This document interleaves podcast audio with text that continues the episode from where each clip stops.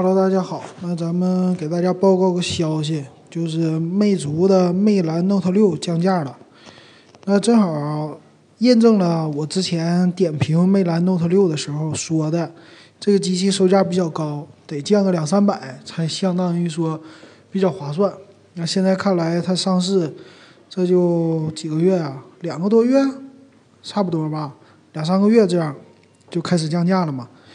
那降价呢？这是今天十二月五号十点钟开始降的。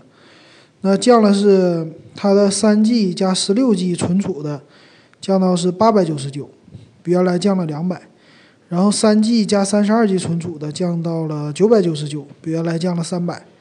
然后四 G 加三十二 G 的是一二九九，然后四 G 加六十四 G 的是那个一四九九。那它这个这机器啊。现在可以说恢复到正常的价位，之前的价位是偏高的，所以现在你如果喜欢可以买，但是呢，嗯，有一个问题啊，就是它其实已经晚了一步了，马上他们家这种千千元机啊，半年之内肯定要发布全面屏的了，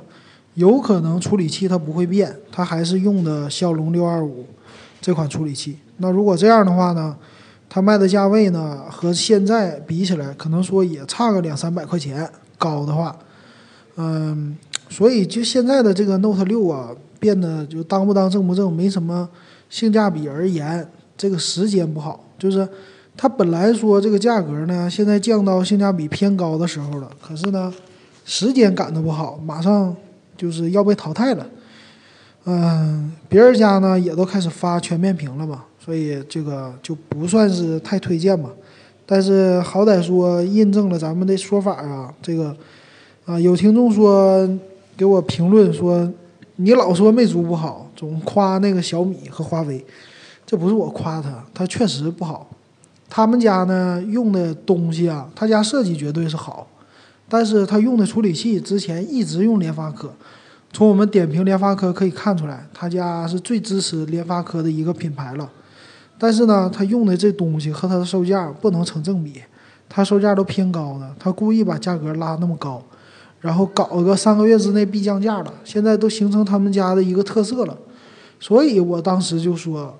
我不推荐，而且我就觉得魅族的东西就是不保值，降价快，那现在降了嘛，它还算是。啊，比较合算的了，但是呢，要买建议你买九，就是三 G 内存加三十二 G 存储的这种机器，三 G、四 G 内存呐，差的不多，玩游戏都一样。嗯，它差的钱还比较多，所以九百九十九这款，它降价降的也是最多的，降了三百块钱，可以说是性价比现在来说比较高。嗯，它而且是双摄嘛，双摄加前置的，这个还算是不错的一个配置。但是呢，它的厚度稍微厚一点，八点三五毫米，厚了个比别人家厚了个零点五到一毫米这样吧。但是你基本用也用不出来，所以给大家就这么报告一下吧。